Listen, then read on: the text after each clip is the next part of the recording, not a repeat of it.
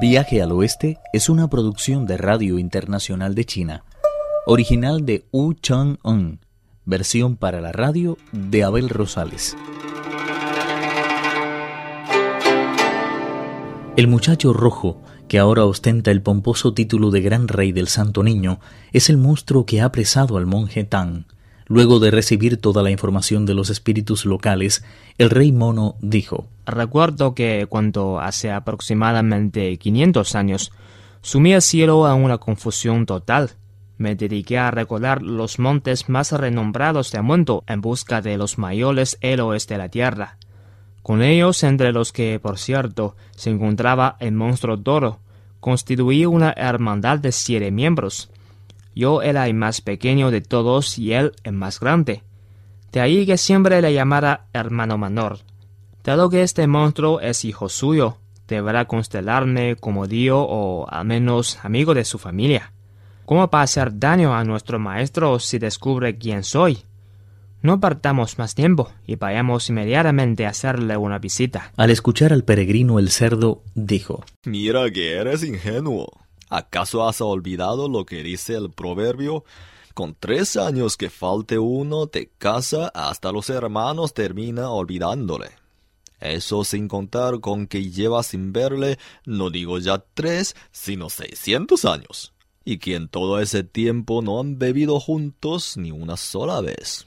¿Qué clase de amigos son los que nunca se visitan ni intercambian regalos en las fiestas? Haces mal en catalogar a la gente de esa manera. No en balde otro proverbio afirma que de la misma forma que una hoja de loto puede recorrer la inmensidad del océano, los seres humanos pueden encontrarse más de diez mil veces a lo largo de sus vidas. Además, aunque no me reconozca como amigo de su padre, Estoy seguro de que no se atreverá a hacer el menor daño a nuestro maestro. Esperanzados por estas palabras, los tres monjes cargaron con el equipaje y se dispusieron a buscar la ruta que habían perdido. Sin dejar de caminar día y noche, y tras recorrer no menos de cien kilómetros, llegaron a un impresionante bosque de pinos. En él fluía plácidamente un arroyuelo de aguas verdosas.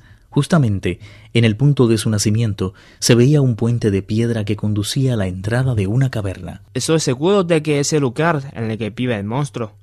Voy a llegarme hasta allí para hablar con él. ¿Quién quiere quedarse aquí cuidando el caballo y el equipaje? Pachie se apresuró a responder. Te acompaño yo. No me gusta quedarme sentado durante mucho tiempo en un sitio, ya lo sabes. De acuerdo. Tú, ya, esconde el equipaje y el caballo en el interior del bosque y cuida bien de ellos. Mientras tanto, nosotros dos liberaremos al maestro. El bonzo Sha no puso el menor reparo. Pachie y el peregrino cogieron las armas y se dirigieron hacia la cueva. Por muy sagaz y maléfico que fuera el monstruo de fuego, la madera madre y el mono de la mente tenían una conexión prácticamente invencible. Un magnífico poema dice, no debes preocuparte del bien o el mal, el honor o la vergüenza, la verdad o la mentira, porque el éxito, los fracasos, los afanes y el descanso vienen y van de continuo. Es preciso vivir el ritmo de las propias necesidades y aceptar sin rechistar la suerte que a cada cual le ha correspondido Solo quien está tranquilo alcanza la paz absoluta e imperecedera, mientras que quien se deja arrastrar por los afanes de la vida se convierte en presa fácil de los demonios. Con la misma certeza con que el tiempo refresca cuando se levanta la brisa, las cinco fases saldrán vencedoras de toda acechanza.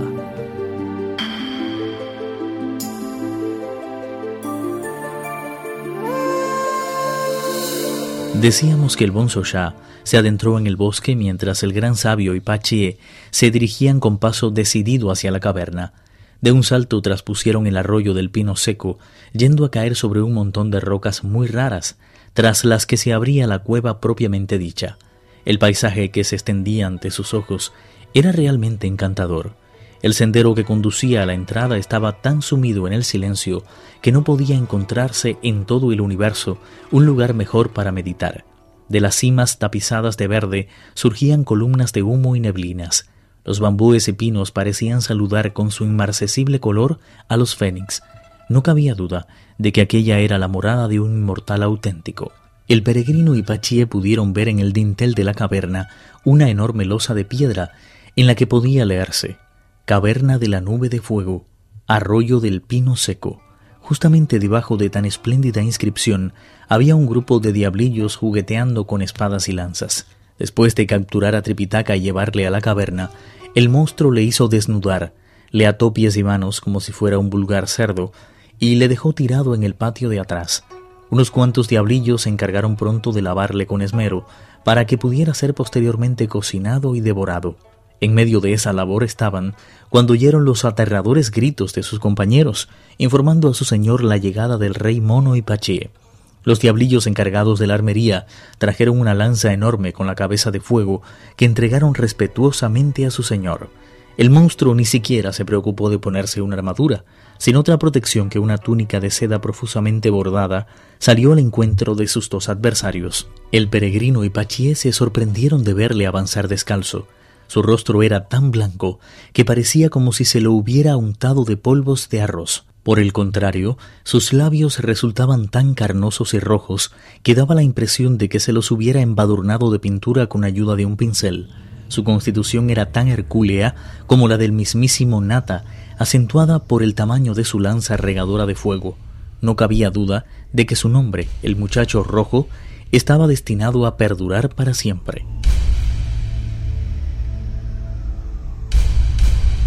Cuando se encontraron frente a frente, el rey mono dijo, Yo soy Sun Wukong el gran sabio, social del cielo. Hace aproximadamente 500 años sumí el cielo en una tremenda confusión, pero antes de eso viajé con frecuencia por los cuatro grandes continentes. Tu padre, el monstruo toro, se hacía llamar el gran sabio, el reflejo del cielo.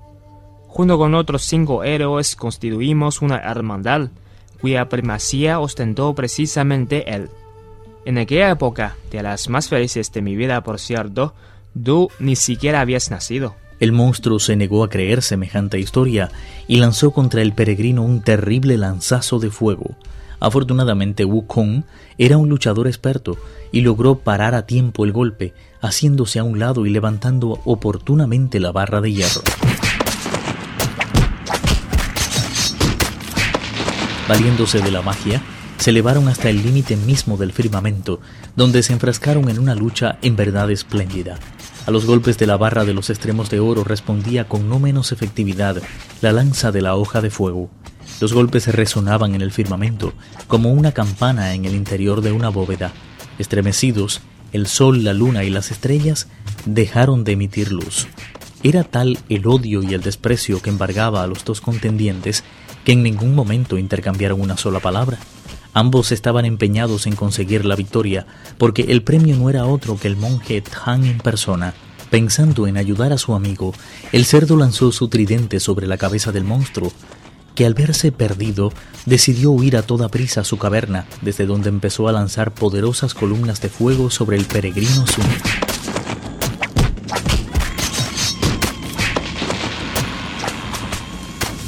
El humo y las llamas alcanzaron tal intensidad que el peregrino no podía ver con claridad el camino que conducía a la caverna, cuanto menos dar con el monstruo.